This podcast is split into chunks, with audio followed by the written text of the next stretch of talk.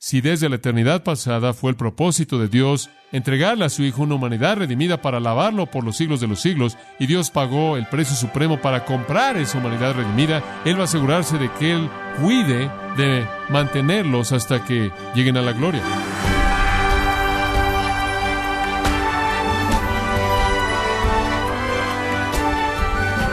Le damos la bienvenida a su programa Gracias a vosotros con el pastor John MacArthur.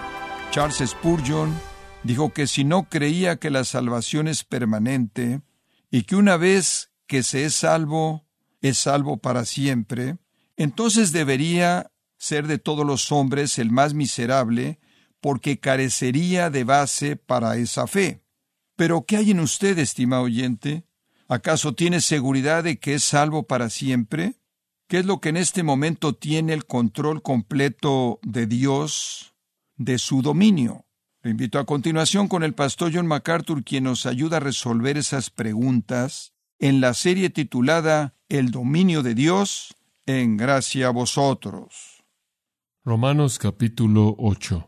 Llegamos ahora al final del capítulo. Básicamente hemos estudiado la discusión de Pablo de este gran tema de la seguridad en el Espíritu.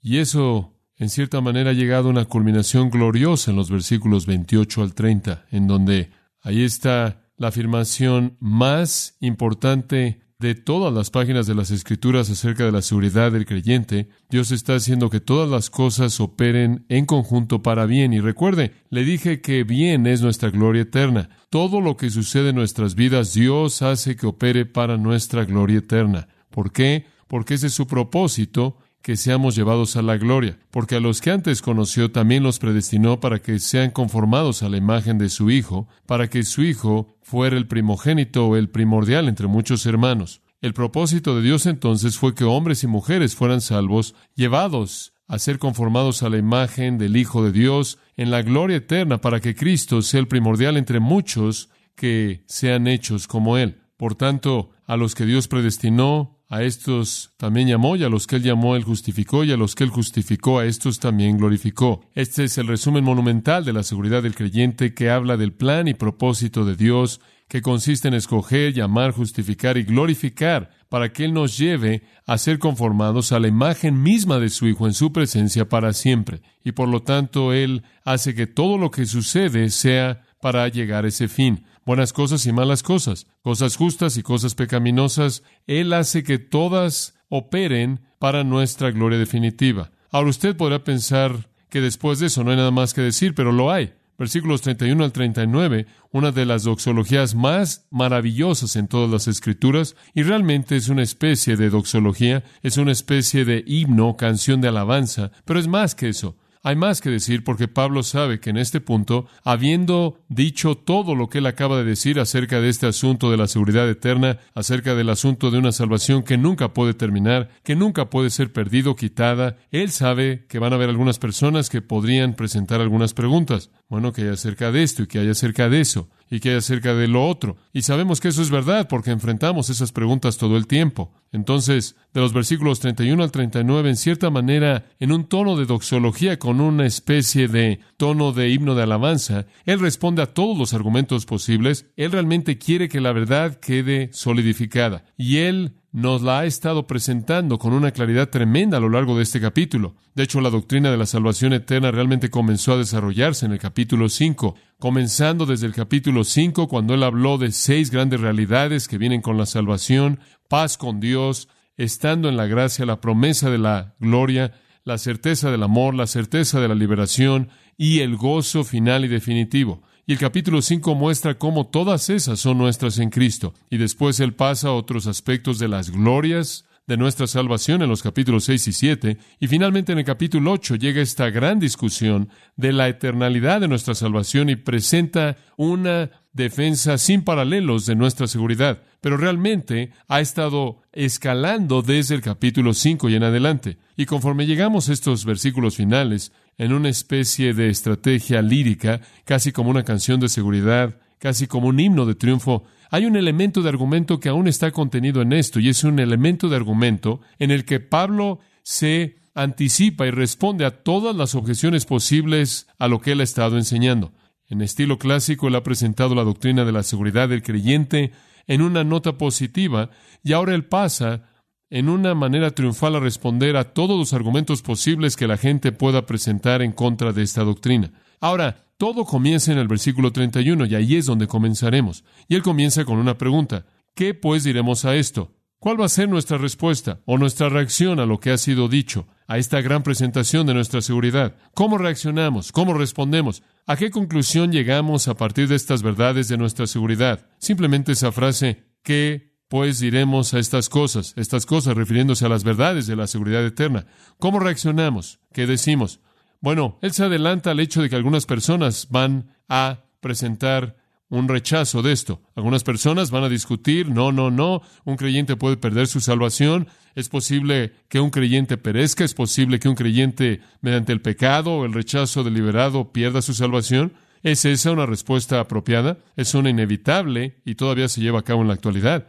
Todavía hay personas que están presentando ese argumento. Pablo sabe que el argumento va a presentarse entonces él responde a las objeciones. Ahora, solo hay dos maneras posibles, hipotéticamente, en la que la salvación de usted podría ser perdida. Solo podría suceder en dos categorías o dos áreas. Podría ser perdida debido a algo hecho por una persona o algo hecho por una circunstancia.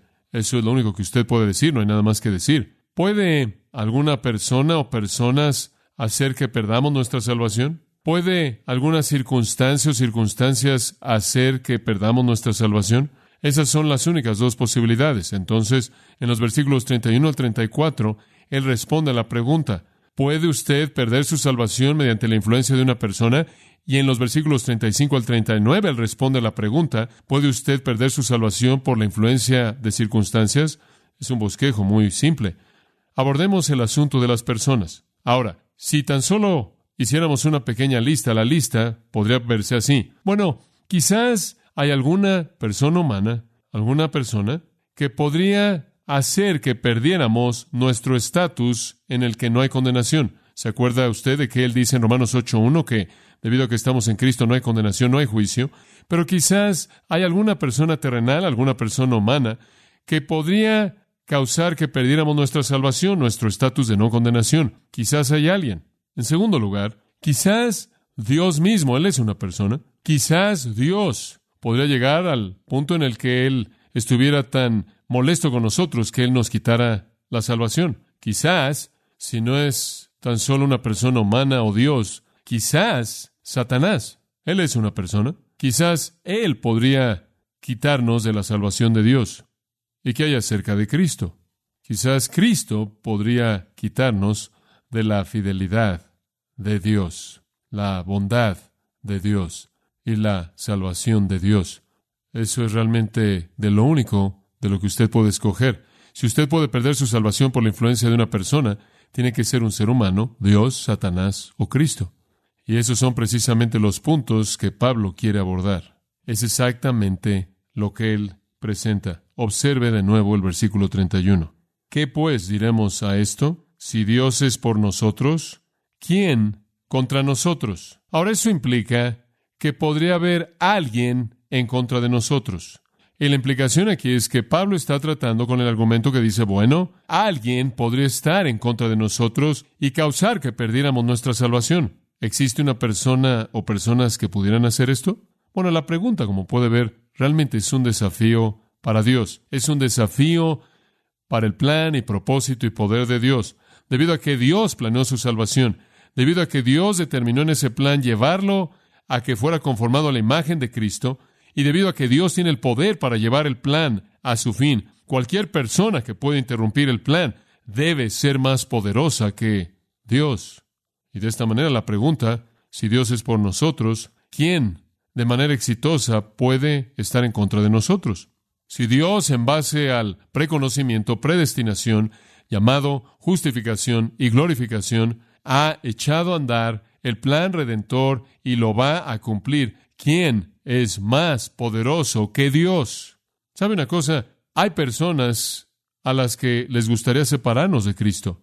Algunos de ustedes tienen familias no salvas, padres que están molestos de manera extrema porque han ustedes abrazado a Jesucristo. Algunos de ustedes han sido expulsados por su familia y si sus padres hicieran lo que quisieran, los separarían de Cristo inmediatamente.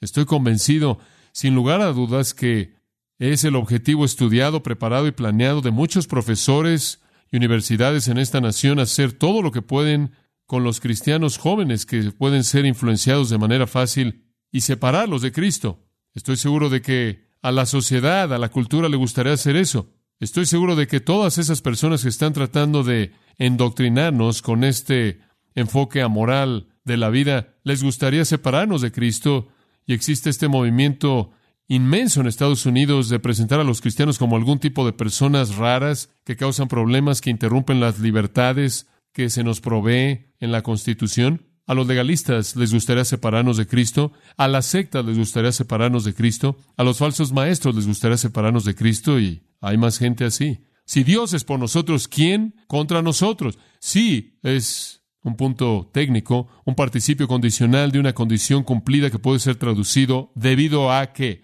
Debido a que Dios es por nosotros, pregunta retórica, ¿quién puede dañarnos? Respuesta, nadie, nadie. ¿Quién es más poderoso que Dios? ¿Quién es más formidable que Dios? Respuesta, nadie. Debido a que Dios es por nosotros, ¿quién puede dañarnos? Escuche el Salmo 27, me encanta esto. Jehová es mi luz y mi salvación, ¿de quién temeré? Jehová es la defensa de mi vida, ¿de quién me atemorizaré? Cuando los malhechores vinieron a mí para devorar mi carne, mis adversarios y mis enemigos tropezaron y cayeron. Y después esto, aunque un ejército encampe en contra de mí, mi corazón no temerá, aunque guerra se levantara en contra de mí, a pesar de esto, tendré confianza. ¿Por qué? He pedido del Señor y recibiré que pueda morar en la casa del Señor todos los días de mi vida para contemplar la belleza del Señor y para meditar en su templo. Le pedí a Él que fuera mi Señor y mi Dios. Le pedí que me trajera la gloria y Él lo hará sin importar cuántos enemigos tenga. Ese es el Salmo 27, gran salmo. De manera semejante, usted lo puede leer. Es el Salmo 46. Ahora es evidente, permítame tan solo aclarar esto, es evidente que Dios es por nosotros, ¿no es cierto? Y eso es lo que hemos estado aprendiendo a lo largo del capítulo 8. De hecho, usted puede regresar al capítulo 3, versículo 21, en donde el Evangelio de la Justificación es presentado. Y desde el 3.21 hasta el 8.30 un punto es presentado. Dios es por nosotros. Esa es la razón por la que Él envió a su Hijo al mundo. Esa es la razón por la que Él nos concede por la fe la justicia de Cristo. Esa es la razón por la que Él perdona todos nuestros pecados. Esa es la razón por la que Él planta el Espíritu Santo en nosotros. Todo eso ha sido dicho desde el 3.21 hasta el versículo 30 del capítulo 8, y eso indica que Dios es por nosotros. Debido a que Dios es por nosotros, no hay ninguna persona que con éxito puede estar en contra de nosotros. Entonces Pablo hace una afirmación de verdad general grandiosa y gloriosa. Dios es por nosotros, por lo tanto, nadie puede de manera exitosa estar en contra de nosotros. No hay nadie, ni los legalistas, ni los falsos maestros, ni los líderes de sectas, ni los miembros de sectas, ni los impíos que nos rodean, ni siquiera nosotros mismos podemos alterar el propósito de Dios de escogernos desde antes de la fundación del mundo en preconocimiento para predestinarnos y después llamarnos y después justificarnos y después glorificarnos. Él nos va a llevar a la culminación. El Señor no nos escogió para el principio de nuestra salvación, sino para el final de la misma. Y no hay quien tenga el suficiente poder como para ganarle a Dios. Entonces, ninguna persona, persona humana, puede quitar nuestro estatus de no condenación debido a que Dios está por encima de toda su creación y nos ha llamado a la gloria. En segundo lugar, alguien va a decir, bueno, ¿qué hay acerca de Dios mismo? Él es una persona. ¿Qué hay acerca de Dios? ¿Acaso Dios no puede quitarnos la salvación si Él quiere? Jehová da y Jehová quita. Si le ayuda a usted citar las escrituras fuera de contexto para presentar su punto. ¿Acaso Dios no puede tan solo decidir, mira, ya me cansé de ti y realmente me causas más problemas de lo que vale la pena y estoy tratando de preparar el cielo para todos los que yo quiero y si tú estás ahí, temo que quizás no sea lo que he querido. Acabo de cambiar de parecer un poco acerca de ti. ¿Acaso el Señor no puede hacer eso si Él quiere? ¿Acaso Dios no puede hacer eso? ¿Acaso Él no puede vernos pecar y vernos siendo desobedientes y quitarnos el regalo que Él dio? Estamos de acuerdo en que no hay ningún humano que pueda hacerlo, pero ¿acaso Dios no puede hacerlo? ¿No es demasiada molestia mantenernos salvos para que Él finalmente nos deje regresar a donde estábamos? Bueno, la respuesta viene en el versículo 32. Esta es una respuesta poderosa. El que no escatimone a su propio Hijo, sino que lo entregó por todos nosotros, ¿cómo no nos dará también con Él todas las cosas? Ahora dice usted, bueno, no entiendo la conexión. La va a entender en un minuto. Escuche, la afirmación simple en el versículo es esta. Si Él dio a su Hijo para salvarnos, ¿acaso Él no nos va a dar algo más para guardarnos? Debido a que el dar su Hijo fue el regalo más grande, Él ya gastó la mayor cantidad de nuestra salvación. Él ciertamente está dispuesto a gastar una cantidad menor para llevarnos a la gloria. Esta es la prueba mayor de la gracia de Dios. Este es un argumento judío típico, presentando un argumento de lo mayor a lo menor. Dios nos amó y Dios nos escogió en su amor desde antes de la fundación del mundo y predeterminó que esa relación de amor durara para siempre. Su amor es fuerte, su amor nos asegura, su amor es tan fuerte que para ser es una realidad. Él entregó a su Hijo. Él envió a su Hijo al mundo para salvarnos. En Romanos 5 él dice, mientras que éramos enemigos, Dios nos amó lo suficiente como para enviar a su Hijo. Ahora, si cuando éramos sus enemigos, nos amó lo suficiente como para entregar a su Hijo, el cual es el sacrificio más grande, ¿acaso Él no va a hacer las cosas menores que sean necesarias para guardarnos? Ese es el punto de Pablo. Dios ya dio lo mejor, Él ya ha dado lo más que se puede dar, Él ciertamente no va a retener lo menor, y Él ciertamente no va a deshacer la obra del Hijo. Si el Hijo murió en la cruz, sigue esto, y de hecho pagó la paga por sus pecados, por los pecados de usted. El hecho de que Dios se voltee y lo deje ir usted sería menospreciar y deshacer lo que el Hijo logró, por no decir nada, de menospreciar el sacrificio supremo de que el Hijo de Dios mismo llevaría el castigo por el pecado, debido a que Él entregó a su Hijo por todos nosotros para salvarnos. ¿Acaso Él no, junto con su Hijo, nos dará todo lo que necesitamos para que lleguemos a la gloria, la gracia que sea necesaria, la fortaleza que sea necesaria, la sabiduría que sea necesaria. Y simplemente un comentario al pie de página interesante. Ese versículo, el versículo 32, y probablemente usted no va a encontrar esto en referencias cruzadas, pero podría ser una traducción griega de Génesis 22, 12. Simplemente un comentario a pie de página que es interesante. Génesis 22, 12 habla del sacrificio de Isaac y en el 22, 12 él dijo, no extiendas, Dios dijo, no extiendas tu mano en contra del muchacho. ¿Se acuerda de que tenía Isaac en el altar listo para matar a Isaac? Porque Dios le había dicho que tomara a su hijo ahí y lo ofreciera como un sacrificio. Y no le hagas nada porque sé que temes a Dios, porque no me has retenido a tu hijo, tu único hijo. Y podría ser que Pablo tenía inclusive eso en su mente, que ese es como un retrato de Cristo. Abraham, listo para ofrecer su hijo, y meter el cuchillo en el corazón de su hijo es un retrato de Dios estando dispuesto, por así decirlo, a ofrecer su hijo. Abraham solo tuvo un hijo. Ese hijo fue el hijo de su amor y el hijo de su promesa. En ese hijo todas las naciones serían benditas. A través de ese hijo la salvación vendría al mundo. Sin embargo, él estuvo dispuesto a ofrecerlo en muerte. El retrato es un retrato sorprendente. Isaac, no obstante, fue librado por intervención divina. ¿Se acuerda? Había un animal que estaba atorado en un zarzal, pero Jesús no fue librado. Jesús no fue librado. Entonces el retrato es una comparación y un contraste. La disposición de Abraham de ofrecer a Isaac provee únicamente una analogía muy suave de la disposición definitiva de Dios de entregar a su hijo en sacrificio y no librar a su hijo en la manera en la que Isaac fue librado. Él pudo haber librado a su hijo, si lo hubiera hecho, entonces nosotros habríamos tenido que ser castigados. Pero en amor no escatimó, no libró a su Hijo. En amor, porque de tal manera que amó Dios al mundo que dio. Y entonces, cuando llegó el momento para que Dios entregara a su Hijo, Él no lo retuvo. Dios le dijo a Abraham, hombre, cuando levantaste ese cuchillo sabía que me temías, sabía que me amabas. Abraham mostró su fe genuina pero Dios libró al hijo de Abraham, pero él no libró a su propio hijo. Simplemente un pensamiento de regreso al versículo 32. El que no escatimó, la palabra literalmente significa no lo retuvo, no lo contuvo. De hecho, según Isaías 53:10, esto es realmente sorprendente. Escuche esto. Usted lo ha leído muchas veces, pero quizás nunca le ha impactado. Esto es lo que dice acerca del sacrificio de Cristo en Isaías 53:10. Escuche esto. Por cuanto agradó a Jehová herirlo. ¿No es eso sorprendente? Dios no lo contuvo, no lo retuvo de la muerte porque agradó al Señor herirlo. Dice usted, ¿cómo es posible que al Señor le pudiera agradar ver a su Hijo sufrir el castigo justo de todos los pecados de todos aquellos que jamás creerían? ¿Cómo es posible que le pudiera agradar? Porque Él sabía lo que estaba siendo ganado por esto. ¿Sabe usted que inclusive agradó a Cristo porque nos dice en el libro de Hebreos que fue en una actitud de gozo que Él soportó la cruz? Agradó al Señor herirlo. Él no libró a su propio Hijo.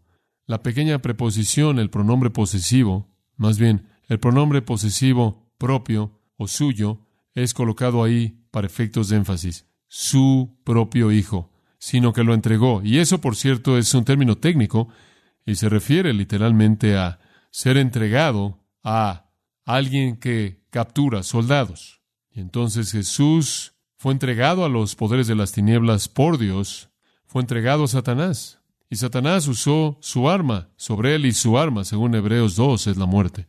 Y Dios lo hizo pecado por nosotros. El Padre entregó al Hijo a juicio y abandono. Dios mío, Dios mío, ¿por qué me has desamparado? Usted hace la pregunta, ¿quién entregó a Jesús? Alguien podrá decir Judas por dinero. Alguien podrá decir Pilato por temor. Alguien podrá decir los judíos por envidia. La mejor respuesta, el Padre por amor. Y lo hizo, de regreso al versículo 32, lo entregó por todos nosotros, por todos nosotros. El nosotros es el nosotros del versículo 31. Si Dios es por nosotros, es el nosotros por quien Dios está, y el nosotros del versículo 31 es el nosotros del versículo 29, porque a los que antes conoció también los predestinó para que fuesen hechos conforme a la imagen de su Hijo. El nosotros del pasaje se remonta al versículo 28. Y sabemos que a los que aman a Dios todas las cosas les ayudan a bien, esto es a los que conforme a su propósito son llamados. El nosotros son aquellos que aman a Dios porque han sido llamados por Él a la salvación. Son aquellos que aman a Dios porque son llamados conforme a su propósito, son aquellos que han sido conocidos de antemano para ser conformados a Cristo, aquellos predestinados, llamados, justificados y glorificados. Ellos son aquellos por quienes Dios está, ellos son el nosotros por quien Dios está, y ellos son el nosotros en contra de los cuales nadie con éxito puede sostenerse, y esos son el nosotros por quienes Dios entregó a su Hijo por todos los creyentes. Y después la pregunta diseñada para afirmar el punto, versículo 32, si Él ha hecho eso, ¿cómo es que Él, con Él también nos dará todas las cosas? Si Él no libró a su Hijo en eso, Él ciertamente no va a dejar de darnos las cosas menores para traernos a la gloria. ¿Y cuáles son esas cosas menores? Bueno, es indicado en el versículo 28. Es simplemente dirigir de manera providencial todos los asuntos de la vida, operando en conjunto para nuestra gloria eterna y Él nos da todas las cosas. Me encanta comparar todas las cosas en el versículo 32 con el todas las cosas en el versículo 28. Ese es el paralelo que usted debe buscar. El todas las cosas del versículo 32, Él nos da todas las cosas. Se compara con el todas las cosas que operan en conjunto para bien. Lo que sea que venga a nuestra vida, abarca todo. y simplemente lo dirige para llevarnos a nuestra gloria eterna. Él lo coordina para nuestro bien eterno. El meollo entonces tenemos que concluir es que no hay ningún humano, incluyéndonos a nosotros, que pueda jamás interrumpir el plan y separarnos de Dios e invalidar nuestra salvación. En segundo lugar, Dios mismo no lo va a hacer. Si Dios ya pagó el precio supremo, Él ciertamente va a pagar el precio menor. Si desde la eternidad pasada fue el propósito de Dios entregarle a su Hijo, entregarle a su Hijo una humanidad redimida para alabarlo por los siglos de los siglos, y Dios pagó el precio supremo para comprar esa humanidad redimida, Él va a asegurarse de que Él cuide de mantenerlos hasta que lleguen a la gloria. Él va a ver que el plan llegue hasta el fin. Para hacer eso, Él debe tomar todas las cosas de la vida y cubrirlas con todas las cosas de bendición y poder espiritual. Providencialmente, Él nos da todas las cosas para cubrir el todas las cosas de la vida. Ahora, si Él nos da todas las cosas para llevarnos a la gloria y toma todas las cosas y hace que todas esas cosas de manera conjunta sean para nuestro bien, ¿cómo es que alguien puede perderse? Negar la seguridad es malentender la obra y el amor de Dios.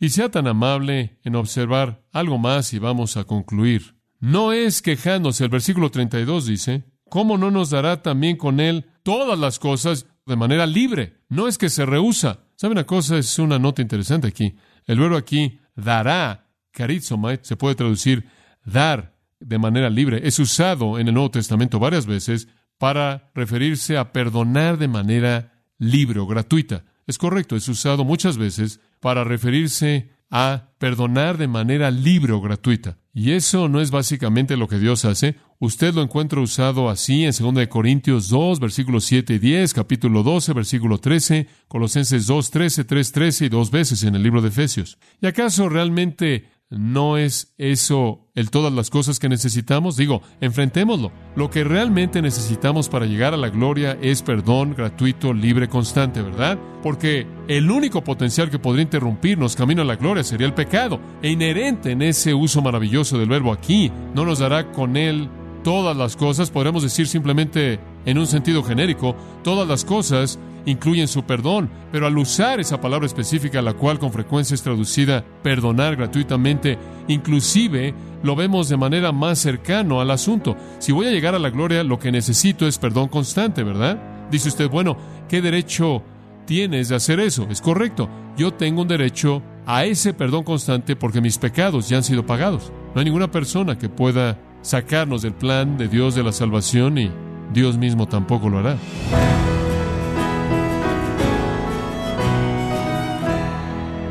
Ha sido el pastor John MacArthur en la serie titulada El dominio de Dios, un estudio en el libro de Romanos en gracia a vosotros.